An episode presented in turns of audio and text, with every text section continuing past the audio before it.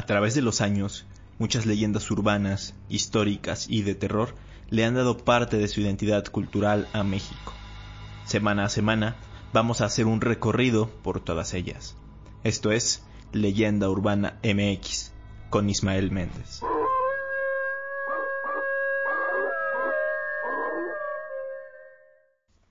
¿Qué tal? Bienvenidos una vez más a Leyenda Urbana MX Podcast.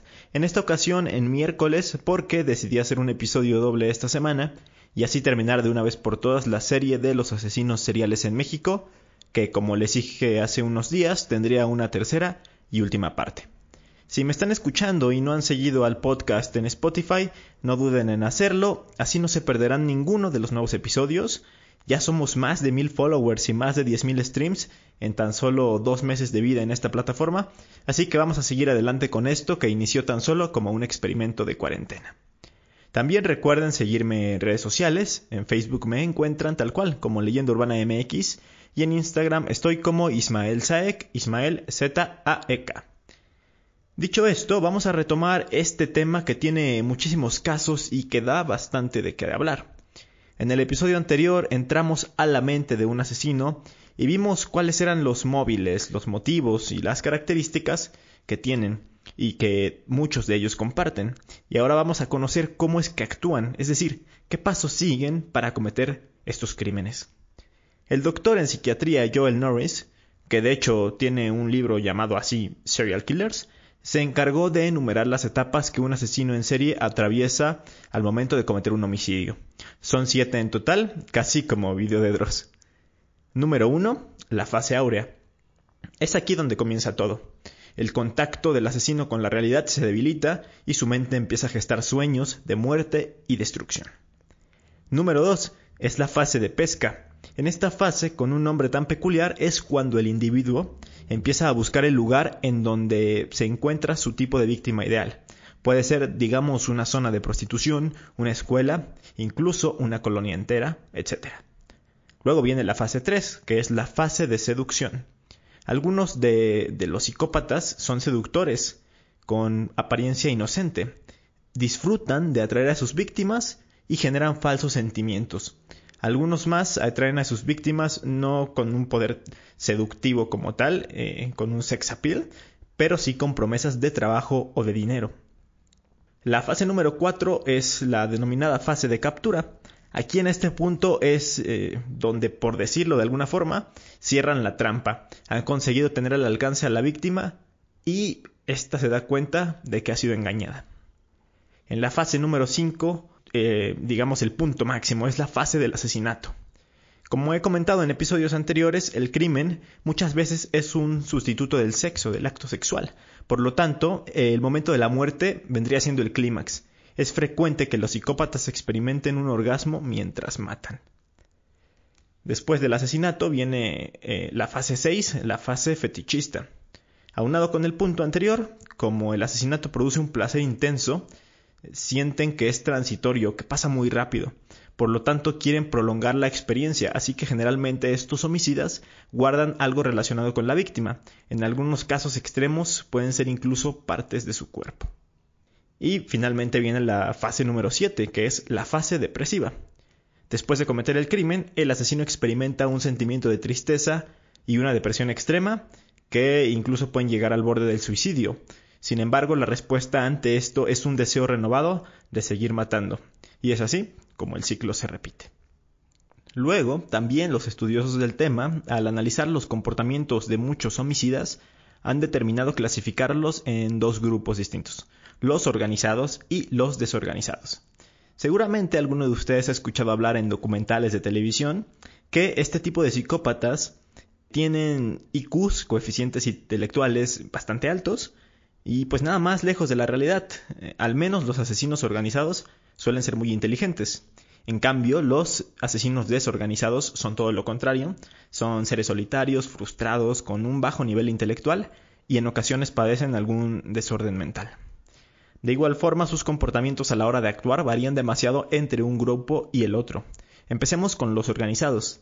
Estos se transportan a la escena del crimen en auto, sobre todo en modelos buenos o en modelos recientes pues lo que quieren es convencer a la víctima de que se suba con ellos para llevarlas a otro sitio. Planean con mucho detalle el crimen y de hecho van perfeccionándolo mientras más crímenes cometen. Nunca olvidan sus instrumentos para matar, es decir, llevan cuerdas, cloroformo, cuchillos, etc., todo lo necesario para cometer su atrocidad. Violan y torturan siempre antes de cometer el asesinato. Y por último, y aquí no aplica para todos, pero hay casos en los que estos asesinos se interesan en sus propios crímenes e incluso ayudan a la policía en las investigaciones. En cambio, los desorganizados generalmente llegan y se van caminando de la escena del crimen, planean el crimen pero no hay una preparación exhaustiva. Al matar, lo más probable es que utilicen sus propias manos o cualquier objeto punzocortante que encuentren. El ataque es furioso, por lo tanto, la víctima recibe heridas que resultan mortales desde un principio. Al acabar, pues no se interesan en la evidencia que van a dejar, abandonan el cuerpo en el lugar del crimen y se van sin mayores complicaciones. Y en casos más intensos pueden cometer canibalismo y guardar partes de su cuerpo como fetiche. Existen otras clasificaciones, pero ya son por cosas mucho más específicas. Por ejemplo, el tiempo que dejan entre una y otra víctima, el tiempo de arma, el, tipo de armas, perdón, que utilizan o los lugares en que suelen acechar a sus víctimas. Pero entrar en esos detalles por ahora sería ya muy minucioso. Y para este podcast en lo que nos vamos a enfocar pues es sobre todo en los casos como lo hemos hecho anteriormente. Así que hablando de eso vamos a conocer algunos pocos más, en esta ocasión solamente dos más, pero les aseguro que este par son los más intensos y desagradables de todos los que hemos conocido.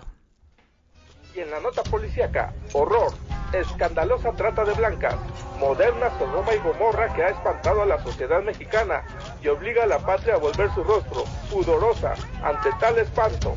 Han sido detenidas tres hermanas infernales conocidas como las... Como se habrán dado cuenta, en las dos partes anteriores ha habido muy pocos casos de asesinas, de asesinas mujeres, ¿no?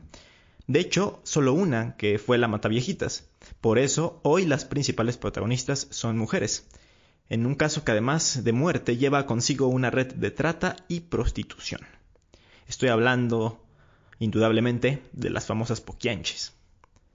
Este caso yo lo conocía superficialmente hasta que hace algunos años unos colegas youtubers del canal Casa Baviera, quienes viven en San Francisco del Rincón, Guanajuato, me contaron varias cosas porque las Poquianchis operaron también por esa zona. Un saludo hasta San Pancho del Rincón para Sebastián Loague y Alberto Furton, si es que me están escuchando.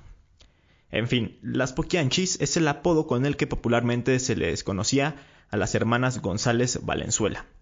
Ellas en 1964 se hicieron conocidas por ser acusadas de trata de personas y asesinato, de acuerdo con muchos de los archivos que se han recuperado o que se guardan, las poquianches asesinaron alrededor de 90 y 150 personas. Estas entre mujeres explotadas, eh, recién nacidos y hasta clientes.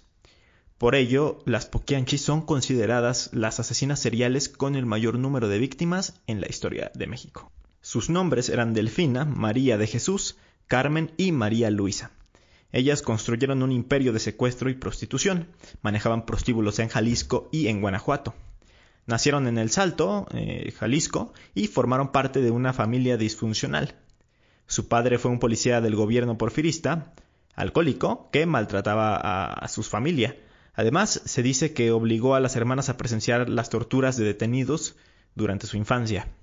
Por otro lado, su madre eh, era una fanática religiosa y el maltrato dentro de la familia alcanzó grados extremos. Incluso la hermana Carmen pasó un año encarcelada por su padre. Ya para el año 1938, ella misma, Carmen, se relacionó con un criminal al que tiempo después abandonó. Sin embargo, durante todo ese periodo que estuvo con él, aprendió todo lo necesario sobre el negocio de los bares. Así pues, cuando sus padres murieron, ellas utilizaron la herencia que les habían dejado para abrir una cantina en el Salto de Juanacatlán municipio de Jalisco. Ahí, además de ofrecer tragos, alcohol, etc., también vendía los servicios de jóvenes prostitutas. El negocio pues les empezó a marchar muy bien y se extendieron hasta Lagos de Moreno, pero aquí incluyeron un servicio extra, que era la renta de cuartos para que las parejas tuvieran encuentros sexuales. El negocio empezó a crecer y a crecer y obtuvieron otro tipo de permisos para instalar un lugar llamado Guadalajara de Noche, que fue el burdel más famoso de esos tiempos en esas zonas, ¿no? En Jalisco, digamos. Pese a que la prostitución estaba prohibida en el estado, pues ellas establecieron nexos con autoridades corruptas para estar protegidas. Parece un caso atemporal, ¿no? A su vez, eh, se vincularon con secuestradores en toda la República para de esta forma conseguir a las mujeres que iban a prostituir. La edad de las víctimas oscilaba entre los 12 y los 15 años, eh, súper jóvenes, y ellas eran atraídas bajo la promesa de, de empleos muy bien remunerados, muy bien pagados. Ya estando en el burdel, estas mujeres que habían sido engañadas eran violadas y golpeadas para someterlas psicológicamente. Inmediatamente después eran puestas a trabajar. Para ello, pues las poquianchis les proporcionaban ropa y comida a precios arbitrarios para así generar una deuda imposible de pagar y que nunca se pudieran ir de, ese lugar. Ya cuando estas mujeres rebasaban los 25 años de edad, eran asesinadas por los colaboradores masculinos de las hermanas. Decían que ya no les servían más pasando esa edad. Y pues cómo las mataban, al llegar a, a ese límite de edad que ellas les ponían, las mandaban con un verdugo, se podría decir, que las dejaba sin comida y las golpeaba hasta dejarlas totalmente débiles. Luego de esto las llevaba a otro lado para enterrarlas vivas y a otras mujeres las arrojaba desde una azotea para que murieran al caer. Estas eran algunas de las maneras en que eran torturadas, pero tenían más métodos. Algunas otras prostitutas, más antiguas, se convirtieron en cómplices de los proxenetas, funcionando como celadoras y participando incluso en los homicidios. How would you like to look 5 years younger? In a clinical study, people that had volume added with Juvederm Voluma XC in the cheeks perceived themselves as looking 5 years younger at 6 months after treatment. Look younger, feel like you. Add volume for lift and contour in the cheeks with Juvederm Voluma XC. Reverse signs of aging by adding volume to smooth laugh lines with Juvederm Volure XC. For important safety information and to find a licensed specialist, visit juvederm.com. That's J U V E D E R M.com. Not for people with severe allergic reactions, allergies to lidocaine, or the proteins used in Juvederm. Common side effects include injection site redness, swelling, pain, tenderness, firmness, lumps, bumps, bruising, discoloration, or itching. There's a risk of unintentional injection into a blood vessel, which can cause vision abnormalities, blindness, stroke, temporary scabs, or scarring. Talk to a licensed specialist to find out if it's right for you. Hey, it's Ryan Reynolds, and I'm here with Keith, co star of my upcoming film, If, only in theaters, May 17th. Do you want to tell people the big news? All right, I'll do it. Sign up now and you'll get unlimited for $15 a month in six months of Paramount Plus Essential Plan on us. Mintmobile.com slash switch. Upfront payment of $45 equivalent to $15 per month. Unlimited over 40 gigabytes per month. Face lower speeds. Videos at 480p. Active Mint customers by 531.24 get six months of Paramount Plus Essential Plan. Auto renews after six months. Offer ends May 31st, 2024. Separate Paramount Plus registration required. Terms and conditions apply if rated PG.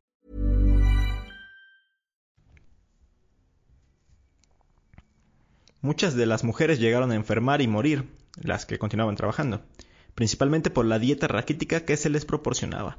Si alguna de las prostitutas llegaba a quedar embarazada, se le practicaba un aborto. Además, también se asesinaron a los niños que llegaron a nacer. En el año de 1964, Catalina Ortega, una de las víctimas, logró escapar e ir con las autoridades a denunciar todos estos hechos tuvo la fortuna de que esos policías no pertenecían al grupo de cómplices de las Poquianchis, que no fueran policías corruptos. Entonces decenas de oficiales llegaron al rancho y arrestaron a algunos de los responsables, pero también se encontraron con las jóvenes desnutridas, enfermas y torturadas, también algunas encerradas ya en el cuarto del verdugo. Después de ser capturadas por la policía, eh, y por ser responsables de más de 100 asesinatos, las autoridades trasladaron a las Poquianchis a Irapuato para dictarles sentencia. Años después de esta sentencia que se les dictó, que era de alrededor de 40 años, eh, salió María de Jesús y desapareció sin dejar rastro alguno. Eh, después de eso, Carmen murió de cáncer dentro de la cárcel. Luisa fue arrestada en Tamaulipas y terminó recluida en un manicomio. Y por último, Delfina murió tras una dolorosa agonía porque un albañil dejó caer una cubeta de mezcla sobre su cabeza, esto por accidente, pero le provocó la muerte. Así terminó una de las historias más oscuras y crueles, eh, pues sí, en los anales criminales de México. De hecho, de la mano de este caso nació la famosísima revista Alarma, una de las publicaciones de temas policíacos y nota roja que más trascendieron y que era pues muy fácil identificarla por sus escandalosos encabezados y sus grotescas y gráficas portadas. Seguramente los escuchas más veteranos aquí en la audiencia llegaron a ojear en algún momento algún número de esta revista. Si fue así, háganmelo saber en mis redes sociales. ¿Qué les pareció esto? ¿Conocían el caso completo de las Poquianchis? La verdad es que muchos saben eh, conocen este nombre y saben algunas cosas, pero no todos se han adentrado a conocer qué pasó exactamente y pues sobre todo por ser un caso ya con algunos años de antigüedad, pero la verdad es que es uno de los más terribles que yo he escuchado por lo menos. Juan, muy buenas tardes para todos. Una historia que resulta imperdonable. Una mujer que abusó de los más inocentes. Todo ocurrió en los años 40 en México y aún cada uno de estos sitios se encuentra marcado. Véalo. Este siguiente caso es bastante sensible y sumamente atroz. Se trata de otra mujer. Para que se vayan dando una idea, sus apodos fueron la descuartizadora de la colonia Roma, la ogresa de la colonia Roma o la trituradora de angelitos. Su nombre real era Felicitas Sánchez Aguillón, y esta desalmada fue una asesina serial cuyas víctimas eran niños. Era infanticida. En específico, mataba a bebés de pocos meses o recién nacidos. Se cree que mató alrededor de 50 infantes en la década de 1930, aunque algunos dicen que llegaron a ser más de 100. Esto en la colonia Roma de la Ciudad de México, donde vivía en un edificio departamental. Nació entre finales del siglo XIX y principios del siglo XX. No se sabe la fecha exacta. Lo que sí se sabe es que fue en Veracruz, en el poblado de Cerro Azul. Se desconocen muchos detalles de su infancia, pero se sabe que tuvo una relación tormentosa con su madre. Esto desencadenó la psicopatía que marcaría su futuro modus operandi, un rechazo hacia la maternidad y hacia todo lo relacionado con ella. Desde pequeña tuvo un comportamiento perverso, que se expresaba con crueldad hacia los animales, disfrutaba envenenando a perros y a gatos callejeros. Años después, Felicitas eh, se pone a estudiar y se gradúa en enfermería y además comienza a trabajar como partera en su natal Veracruz. A la par contrae matrimonio con un hombre de poco carácter, codependiente y sumiso, de nombre Carlos Conde. De este matrimonio nacieron un par de gemelas, la condición económica de esta pareja pues era muy mala, era bastante austera y no podían solventar la manutención de las pequeñas. Así que Felicitas decide venderlas. Su marido, que en un principio estuvo de acuerdo con el acto, terminó arrepintiéndose, pero ya demasiado tarde. Eh, nunca reveló el destino final de sus hijas la mujer, entonces esto marcó el final del matrimonio. Después de esto, ella se muda a la colonia Roma de la Ciudad de México, específicamente se va a la calle Salamanca número 9, que en esa época pues estaba un edificio de departamentos. Empezó a rentar una habitación a una mujer que ocupaba otro departamento en el tercer piso del edificio, y esta nueva casera y compañera de departamento laboraba todo el día y solo iba para dormir, lo cual dejaba a Felicitas el tiempo y el espacio necesario para dar rienda suelta a sus prácticas. Estableció un negocio atendiendo partos ahí mismo en el departamento. A su casera no le molestaba mientras el sitio siempre permaneciera limpio, entonces se dedicaba a limpiar y no había ningún problema. Y en efecto, ella se puso a atender partos, pero pronto comenzó a destacar algo, el hecho de que mujeres adineradas acudían a consulta con, con esta mujer, evento que extrañó tanto a vecinos como a su casera.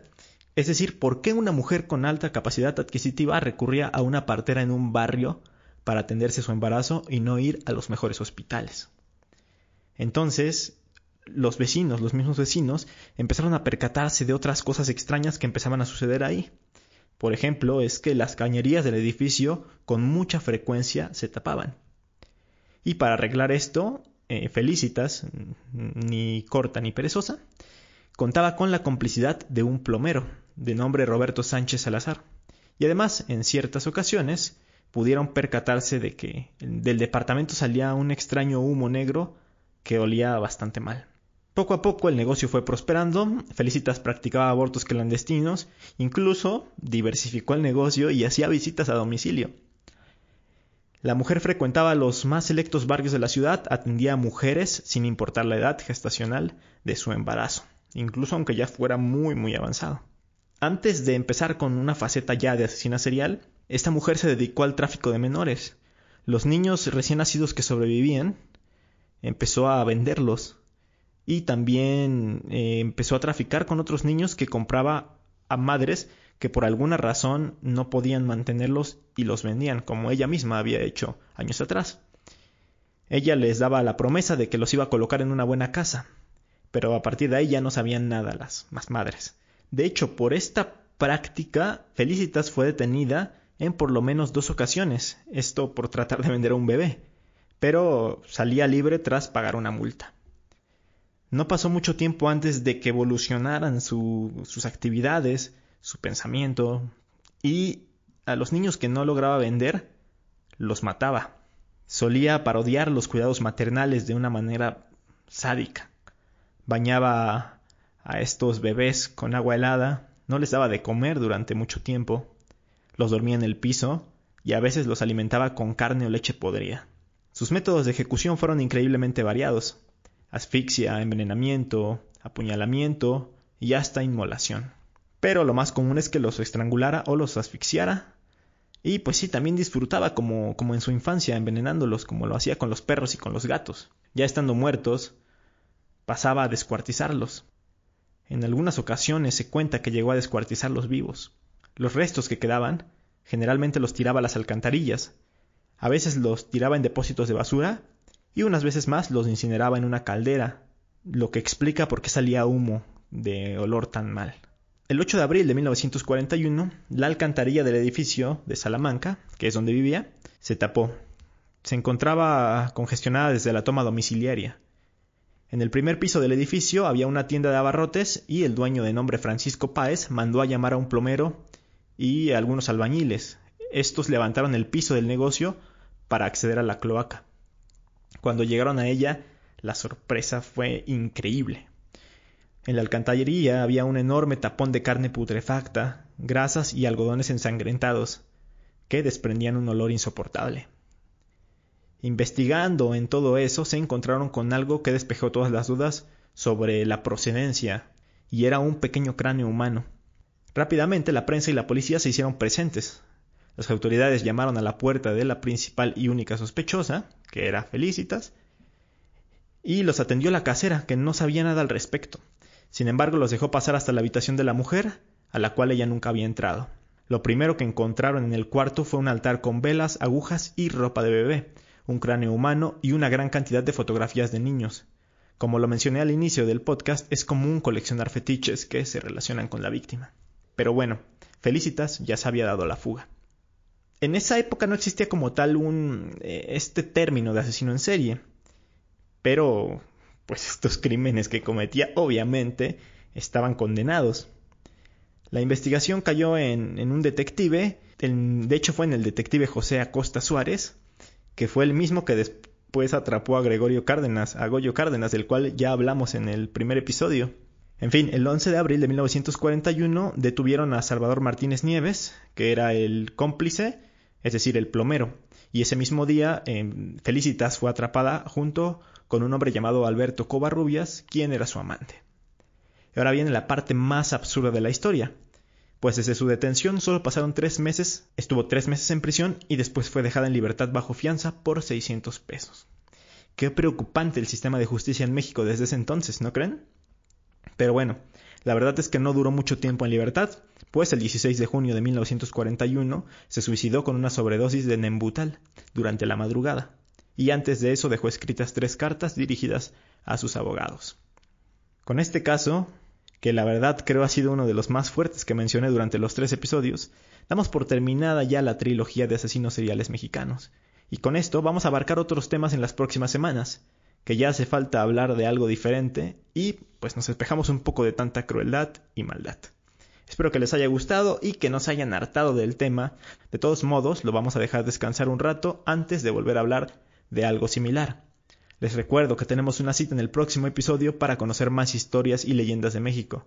No olviden recomendar este podcast a todos sus amigos fanáticos de los temas que aquí mencionamos. Mi nombre es Ismael Méndez y nos escuchamos. Hasta la próxima.